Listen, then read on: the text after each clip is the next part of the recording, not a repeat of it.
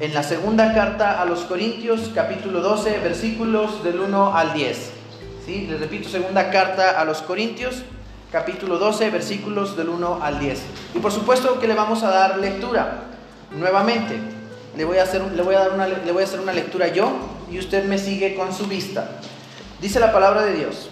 Ciertamente no me conviene gloriarme, pero vendré a las visiones y a las revelaciones del Señor. Conozco a un hombre en Cristo que hace 14 años, si en el cuerpo no lo sé, si fuera del cuerpo no lo sé, Dios lo sabe, fue arrebatado hasta el tercer cielo. Y conozco al tal hombre, si en el cuerpo o fuera del cuerpo no lo sé, Dios lo sabe, que fue arrebatado al paraíso donde oyó palabras inefables que no le es dado al hombre expresar. De tal manera me gloriaré, pero de mí, de mí mismo. De tal hombre me gloriaré, pero de mí mismo. En nada me gloriaré, sino en mis debilidades. Sin embargo, si quisiera gloriarme, no sería insensato, porque diría la verdad. Pero lo dejo para que nadie piense de mí más de lo que en mí ve u oye de mí. Y para que la grandeza de las revelaciones no me exaltase desmedidamente, me fue dado un aguijón en mi carne un mensajero de Satanás que me abofeté para que no me enaltezca sobremanera. Respecto a lo cual, tres veces he rogado al Señor que lo quite de mí. Y me ha dicho, bástate mi gracia, porque mi poder se, perfecciona en la debilidad. Por tanto, de buena gana me gloriaré más bien en mis debilidades, para que repose sobre mí el poder de Cristo. Por lo cual, por amor a Cristo, me gozo en las debilidades, en afrentas, en necesidades, en persecuciones, en angustias, porque cuando soy débil, entonces soy fuerte. Entonces soy fuerte, concluye el apóstol Pablo en el versículo 10. Primeramente, hermanos, vamos a, a, comenzar a analizar este pasaje desde el versículo 2 y ahorita nos regresamos al versículo 1. A partir del versículo 2, me gusta cómo inicia. El apóstol Pablo eh, hace una referencia muy importante en el versículo 1, pero por lo importante lo vamos a dejar como postre, no para el final.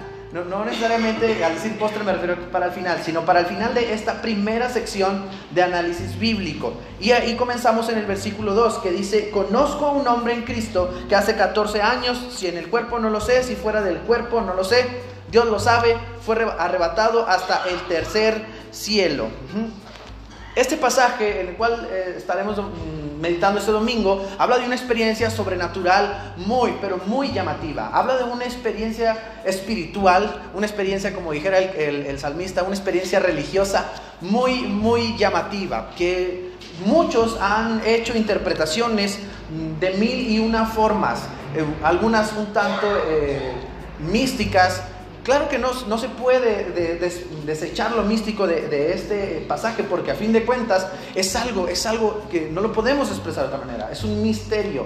El mismo apóstol aquí nos dice que se hablaron palabras inefables que no le puede decir a otras personas. Tal vez no porque no quisiera o no porque no las, no las fueran a entender, sino porque no necesariamente eran palabras en un idioma del cual los demás pudieran tener una percepción. O, o quién sabe, el Señor David le dijo, no le a nadie, como Jesús le dijo en algunas ocasiones a las personas a las que sanaba. Dijo, no le digas a nadie. Como también le dijo a sus discípulos en alguna ocasión, no le digan a nadie, espérense no sabemos exactamente. Personalmente he escuchado, hermanos, tantas y tantas interpretaciones, particularmente del pasaje de estos versículos del 2 al 4, al 5, donde se habla de esa experiencia religiosa, donde viaja, donde sube al tercer cielo, donde llega hasta el paraíso, donde Dios mismo le, dijo palabras. Eh, pues extrañas tal vez, extrañas para nosotros, no extrañas en el sentido de que son raras, sino que no las conocemos,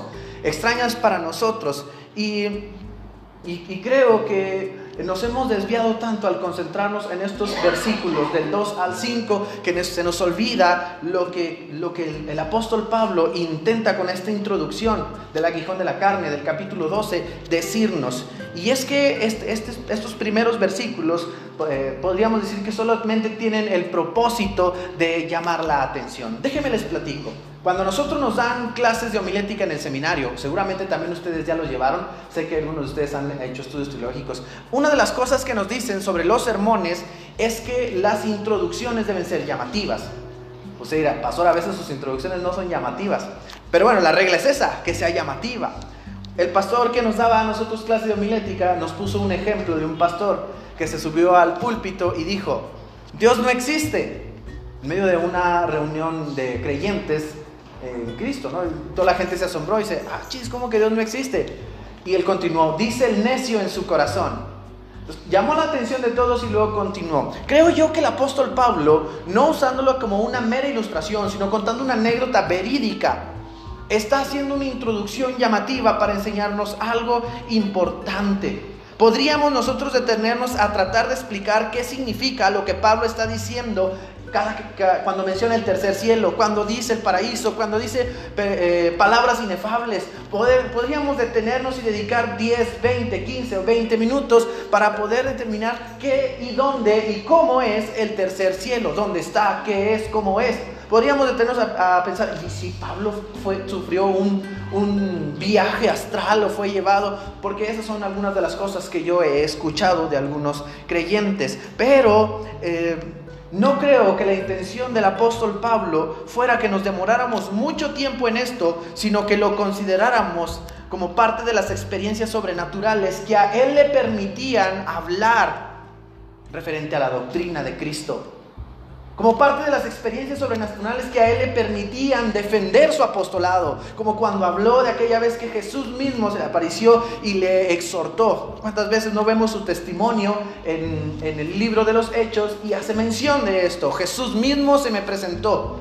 Y también está el testimonio como una experiencia sobrenatural no contada por él, de que fue, eh, se le fue quitada la vista como parte de las muchas experiencias, porque sin duda estoy seguro que fueron bastantes del apóstol Pablo, de las muchas experiencias sobrenaturales, espirituales, llamativas, místicas, difíciles de explicar, que él había experimentado con Dios para poder instruir, para poder llevar el Evangelio, para poder enseñar a los nuevos creyentes, en este caso a los corintios. Lo que Pablo eh, trata de decir es lo siguiente, la, la debilidad que como hombre experimenta, es permitida por Dios y tiene propósitos.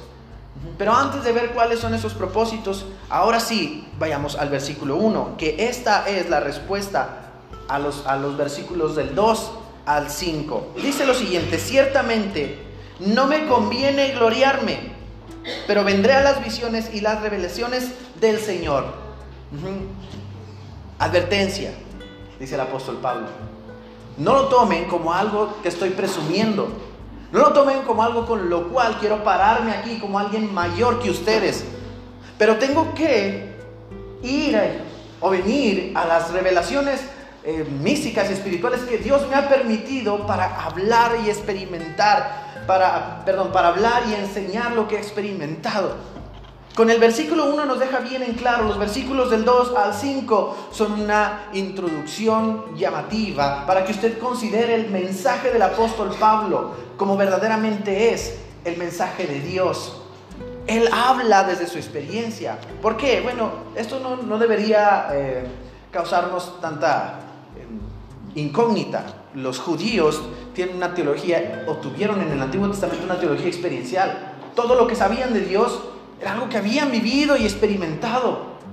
Algo que habían sentido, que sus padres habían visto, que sus eh, abuelos habían sentido, habían visto la nube, habían visto la columna de fuego, habían visto la gloria de Dios en el monte, habían visto a Moisés bajar con el rostro brillando, habían visto muchas y muchas cosas. Su teología era experiencial, por lo cual Pablo alude a esto.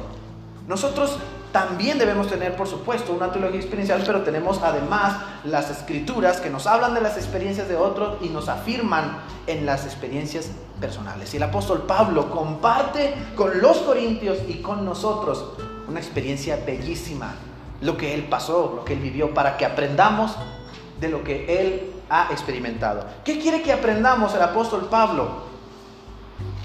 No necesariamente, porque luego ya no vuelve a tocar el tema, no necesariamente quiere que aprendamos dónde está el tercer cielo, cómo es el paraíso, quién es o cómo, cómo fue que fue elevado. De hecho, él dice ahí en la Reina Valera, viene entre paréntesis, si en el cuerpo, fíjese lo que le responde, no lo sé, como diciendo, no me vuelva a preguntar de eso. Si, si fuera del cuerpo, y luego le dice, Dios lo sabe.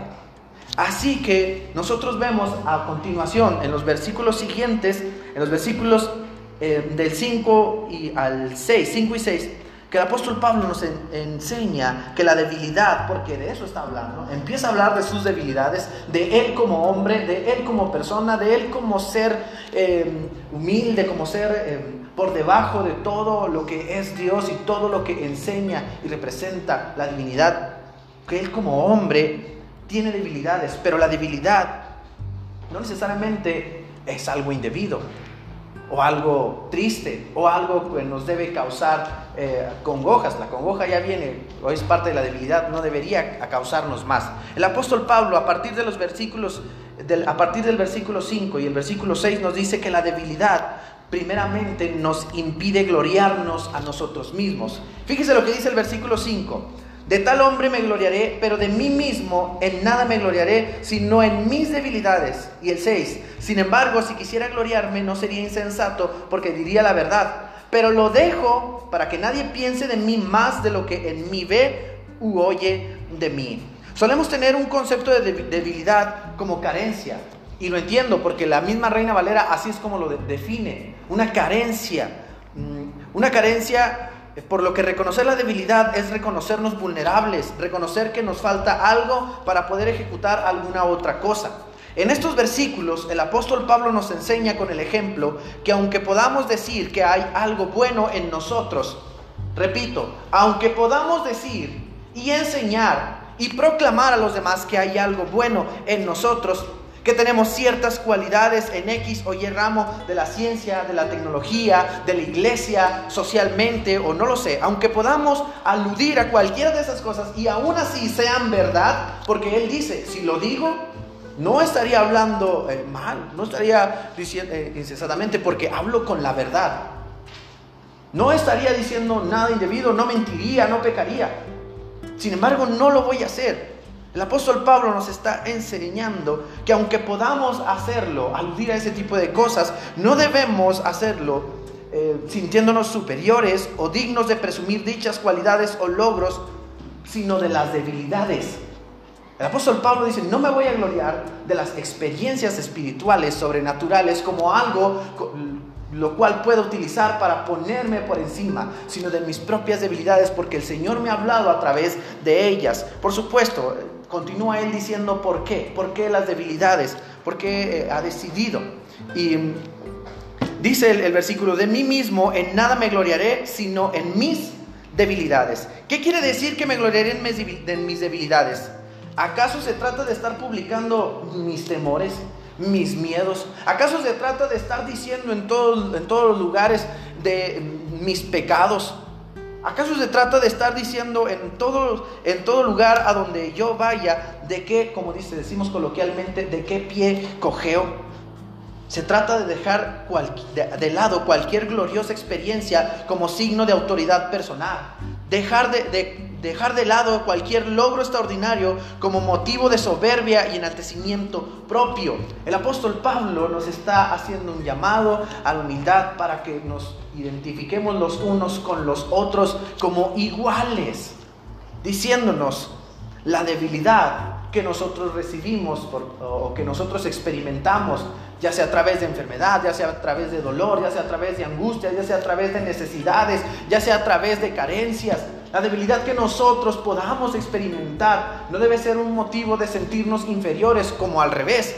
Las experiencias que consideramos sobrenaturales o atributos dignos de mirar no deben ser motivos para sentirnos superiores, sino que todos debemos vernos como iguales. Y dice, no me voy a gloriar de nada de lo increíble, no me voy a gloriar de nada de estas visiones, no voy a gloriar de nada de todo lo experimentado, sino de mis debilidades.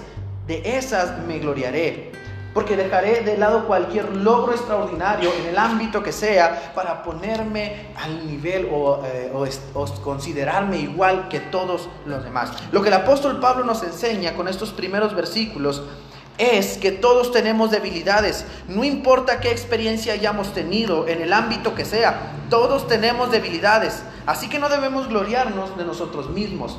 Y el Señor permite esas debilidades para que nosotros las tengamos en cuenta, para que nosotros consideremos a los demás como a nosotros mismos. Hay otro pasaje en, la carta a los Gálatas en donde Pablo le dice a los Gálatas que consideren al que ha caído como si ellos mismos y que procuren su restauración, que le restauren. Restaurar quiere decir volver a poner como era antes. ¿sí? No sé si alguno de ustedes ha, visto alguna vez esos eh, programas de restauración de cosas antiguas, de autos, de muebles, sobre todo de los autos. Cuando ven algo así todo oxidado y carcomido, dicen, esto no sirve. Dicen, no, es que esto no se parcha, esto se tiene que volver a hacer nuevo. Y yo decía, qué exagerados son, nosotros los mexicanos a todo le ponemos un parche y órale, ya funcionó. Pero ahí esos que andaban reparando decían, no se puede parchar porque se va a notar el parche, se va a ver una imagen, va a quedar ahí un relieve que va a sobresalir. Restaurar es volver a ser como estaba antes y este óxido no se puede. Dicen ellos, vamos a hacer la pieza nuevecita y compran un pedazote de, de metal, lo cortan, le hacen el tratamiento que tienen que hacer y lo ponen donde estaba el que estaba viejo y no servía. El apóstol Pablo enseña eso a los Gálatas diciendo, considérense a sí mismos, porque todos tenemos debilidades y las debilidades nos impiden gloriarnos. Por supuesto, cuando el apóstol Pablo habla de gloriarse en sus debilidades es considerar que tengo yo también flaquezas, debilidades, temores, angustias, como todos los demás. Y por ende no soy ni más grande, ni mejor, ni más sabio, ni más espiritual en lo absoluto. Todos somos hermanos, dice el apóstol Pablo. Y aunque puedo aludir a eso, no voy a aludir a eso. Vengo a hablarles de mi experiencia, dice el apóstol Pablo. Y lo primero que les comparto, dice el apóstol Pablo, es que las debilidades nos impiden gloriarnos a nosotros mismos. Así es que no quieran ocultarlas. No las, no las subestimen, no las ignoren, no las escondan. No crean que poniéndole tierrita ya se va a solucionar la cosa, que poniéndole un parche las debilidades nos impiden gloriarnos a nosotros mismos. Son permitidas por Dios para beneficio. Las debilidades, además de impedirnos gloriarnos a nosotros mismos, también nos revelan a nosotros mismos. Son parte de nuestra esencia. Las primeras palabras del versículo 7, vamos ahora a los versículos 7 y 8. Dicen lo siguiente, las primeras palabras del versículo 7. Y para que la grandeza de las revelaciones Mm, perdón, y para que la grandeza de, las revelaciones no me exaltase desmedidamente, hasta ahí. Para que la grandeza de las revelaciones no me exaltase desmedidamente. estas primeras palabras del versículo 7 nos manifiestan quiénes somos, nos expresan cómo somos, cómo somos como seres humanos. La grandeza de las revelaciones no me exalten desmedidamente. El apóstol Pablo reconoce que las revelaciones, que las visiones, que la enseñanza de Dios, que la experiencia con Dios es algo increíble, sobrenatural, grande, bello, bueno. Pero dice, pero no voy a tomar la grandeza de todas esas expresiones espirituales para aludir a mi autoridad, para eh, poner mi autoridad por encima de todos ustedes. Porque la reacción humana, hermanos, ante la grandeza es poseerla si algo es grande, queremos adquirirlo, queremos que sea nuestro. En el ámbito eclesial, por poner un ejemplo, si hablar en lenguas es digno de, o es, es, señal de espiritualidad, todos queremos hablar en lenguas. Si ser pastor es señal de autoridad, todos queremos ser pastor. Si estar aquí al frente tocando algún instrumento en la alabanza o cantando, cantando es sinónimo de ser visto y admirado, todos queremos ser parte del grupo musical.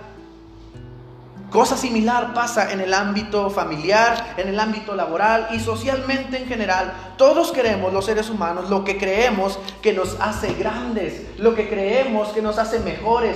Buscamos títulos, buscamos bienes, buscamos dinero, buscamos cargos, porque creemos que así sobresaldremos. Estas primeras palabras del versículo 7 nos está demostrando quiénes somos y nos justificamos, ¿verdad? Cuando decimos que deseamos todas esas cosas que deseamos cada vez más y más y más.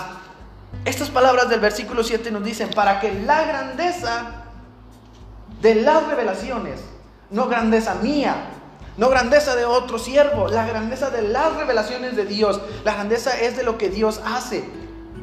No me exalten sobremanera.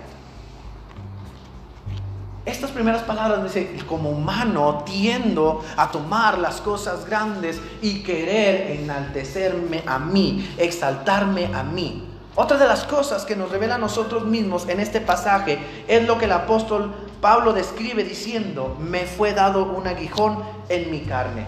Dice el versículo 7, y para que la grandeza de las revelaciones no me exaltase desmedidamente, me fue dado un aguijón en mi carne.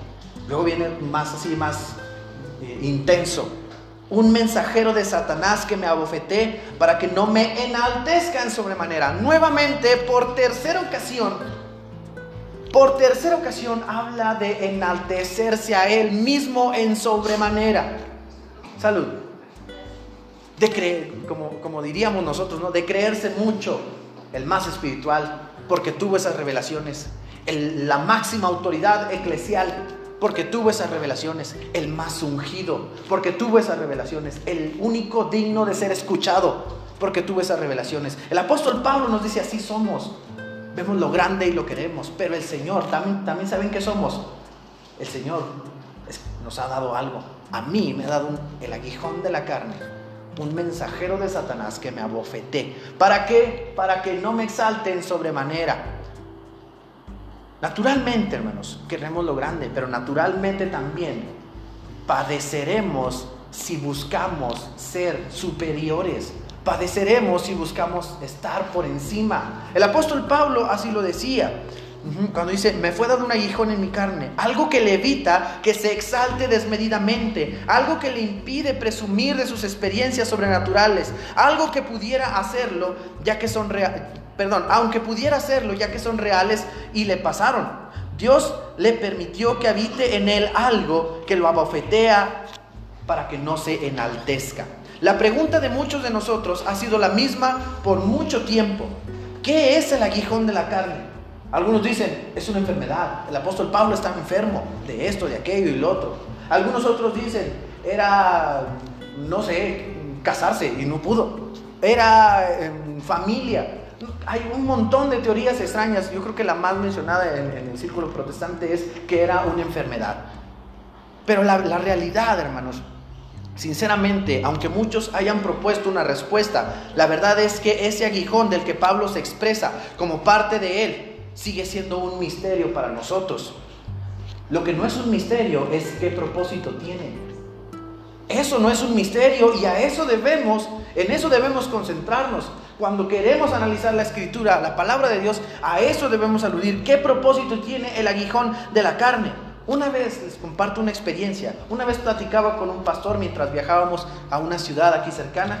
Íbamos, íbamos los dos en el camión, plática y plática, porque las películas que iban pasando estaban bien feas.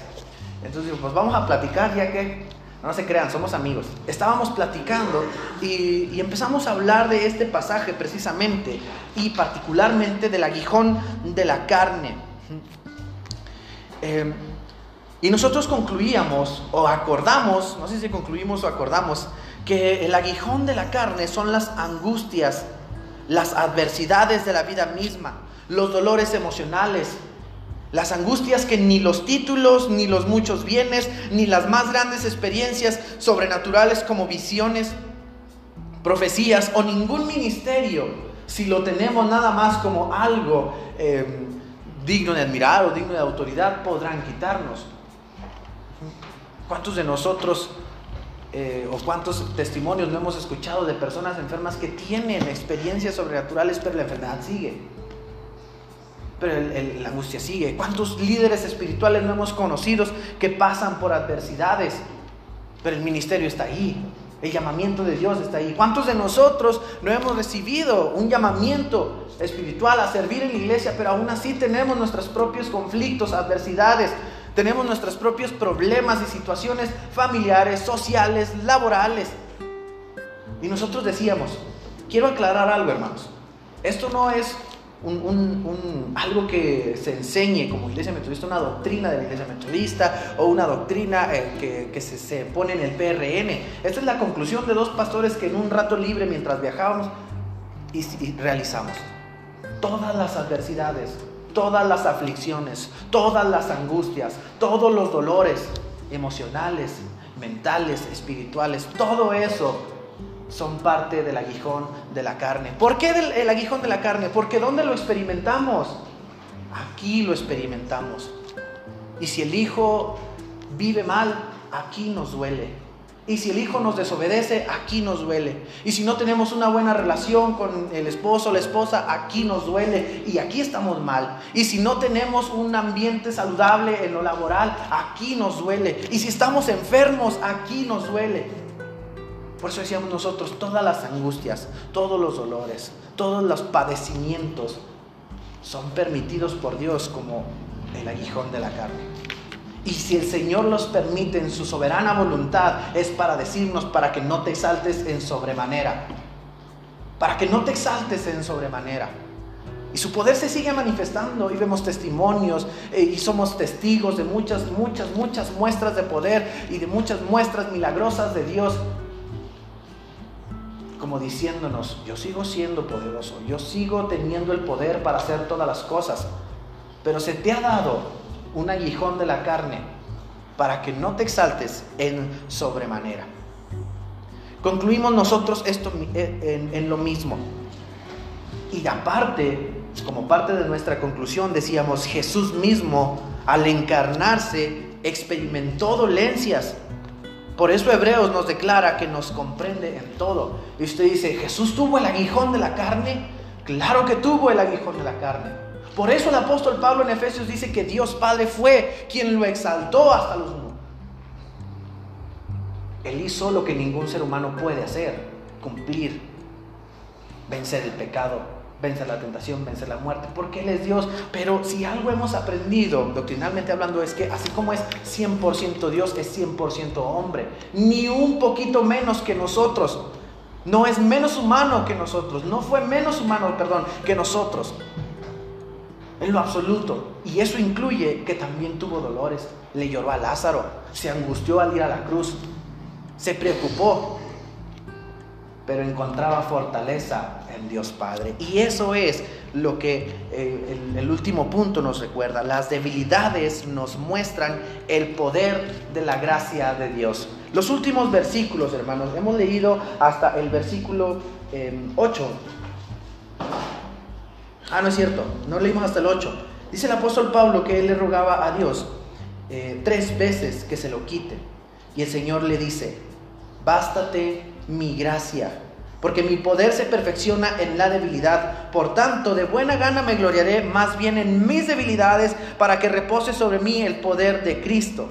Por lo cual, por amor a Cristo, me gozo en las debilidades, en las afrentas, en necesidades, en persecuciones, en angustias, porque cuando soy débil, entonces fuerte soy. El apóstol Pablo nos dice, las debilidades son parte de nosotros, nos ayudan a no gloriarnos a nosotros mismos. Las debilidades nos muestran quiénes somos como humanos, Alguien que siempre quiere lo grande. Alguien que siempre está anhelando ser superior a sus similares. Alguien que siempre quiere sobresalir sobre sus similares, sobre sus semejantes, sobre su prójimo. Pero también alguien que tiene por parte de Dios o permitido de parte de Dios el aguijón de la carne. Dios permite las afrentas, Dios permite los dolores, Dios permite el sufrimiento como parte de su instrucción si es Luis, si es Luis, no puedo decirlo, si es Luis, describía el dolor como la alarma de Dios. O sea, el dolor y el sufrimiento es la alarma de Dios. Algo nos tiene que enseñar, algo nos enseña, en algo nos instruye. Y algunos padecemos más que otros, sí es cierto. Pero también a otros se forjan más pronto que otros porque el dolor instruye la angustia. Lo último que hace Pablo en este pasaje es apelar al hecho de que las debilidades son parte de sí mismo para poder vencerla. Son parte de mí y cuando entiendo eso, entonces puedo vencerlas, pero no por cuenta propia, sino por obra divina. El Señor me respondió algo. Tal vez en esas visiones, dice eh, eh, me imagino yo que el apóstol Pablo por eso inicia hablando de esas visiones. Tal vez en esas mismas visiones le dijo, quítame esto, Señor. Quítame esto, por favor. Pero él dice, Dios me respondió algo. No te la voy a quitar. Te voy a dar algo mejor. Bástate de mi gracia. Te voy a dar algo mejor que quitarte la angustia y el sufrimiento. Te voy a dar el poder de mi gracia. Aunque el apóstol ha pedido a Dios que le quite el aguijón de la carne tres veces, Dios le ha dicho, bástate mi gracia, porque mi poder se perfecciona en tu debilidad. Y el apóstol Pablo responde, de buena gana me gloriaré en mis debilidades para que repose sobre mí el poder de Cristo, como una última instrucción en este pasaje. De buena gana recibiré los dolores, dice el versículo 10, por lo cual en amor en Cristo me gozo en las debilidades, en las afrentas, en las necesidades, en, las persecuciones, en angustias porque cuando reconozco y acepto de buena gana todas estas cosas, reconozco que soy débil. Y cuando soy débil, entonces soy fuerte. Porque el, el poder de Dios se manifiesta y se perfecciona en mi debilidad. El apóstol Pablo, como lo mencioné, habla de una mejor solución que quitar el aguijón de la carne. Habla de una mejor solución que solo desaparezcan las angustias, habla de la gracia de Dios acompañándonos en medio de las mismas, la gracia de Dios fortaleciéndonos. Por lo cual, hermanos, no tengamos miedo de las adversidades, de los dolores, de las enfermedades, sino sabiendo que Dios nos acompaña en medio de ellas, aceptémosla. Claro, el Señor nos da el poder para lidiar con ellas. Ojo, lidiar. No nada más, bueno, pues vino de Dios, me porto indiferente, aquí me sigo, eh, maltratando. Maltratando mi cuerpo, maltratando mi familia. Al cabo, Dios lo permite. Lidiar es con, contender. El Señor nos da la fuerza cuando, cuando sabemos que estas debilidades nos deben enseñar algo. Quiero concluir, hermanos. Nuestras debilidades, primeramente, nos impiden gloriarnos a nosotros mismos, nos impiden enaltecernos desmedidamente. Nuestras debilidades nos enseñan nuestra condición como seres humanos, pero también nuestras debilidades nos demuestran el amor, la misericordia, la gracia, la compañía y la gran manera en que Dios desea el bien para toda la humanidad. Son parte de nosotros y reconocerlas y entregarlas a Dios nos beneficia. Nos beneficia porque al presentarlas a Dios, sabiendo que somos débiles, Él se manifiesta y perfecciona su poder en ellas. Nos da sabiduría, nos da inteligencia para lidiar con ellas y en los mejores casos las quita así. Somos testigos, hermanos. Lo hemos visto. No hay alguien que nos venga a decir, nosotros lo hemos visto aquí en Jesús de Nazaret. Repito, son parte de nosotros y reconocerlas y entregarlas a Dios nos beneficia porque el poder de Dios se perfecciona en nuestras debilidades. Así que hermanos, aceptemos con gozo el mensaje de Dios, que en medio de las tribulaciones, en medio de las enfermedades, en medio de las angustias, Dios se manifiesta para bien nuestro. Dios se presenta para beneficio nuestro, de nosotros y de nuestros hermanos. Que la gracia y el poder de Dios siempre esté con cada uno de nosotros para que en medio de esas dificultades personales, familiares, laborales, económicas, sociales, no lo sé, el Señor se siga revelando para bien para bien, dándonos sabiduría y sobre todo dándonos la fuerza. Todos los pasajes de este domingo nos recuerdan algo bien hermoso. Desde el Antiguo Testamento hasta la eh, lectura epistolar, Dios es nuestra fuerza. Isaías lo decía, Dios es nuestra fuerza. En los salmos bien el rey David lo mencionó, Dios es mi fortaleza. El apóstol Pablo lo acabamos de leer en la segunda carta de los Corintios, Dios es mi fortaleza. Y Jesús en las bienaventuranzas nos recordó que todos los que sufren, todos los que tienen angustia serán bienaventurados. A todos los que padezcan por mi causa, bienaventurados, porque Dios es quien nos fortalece. Hacia nosotros, hermanos, en medio de nuestras debilidades, Dios es quien nos fortalece.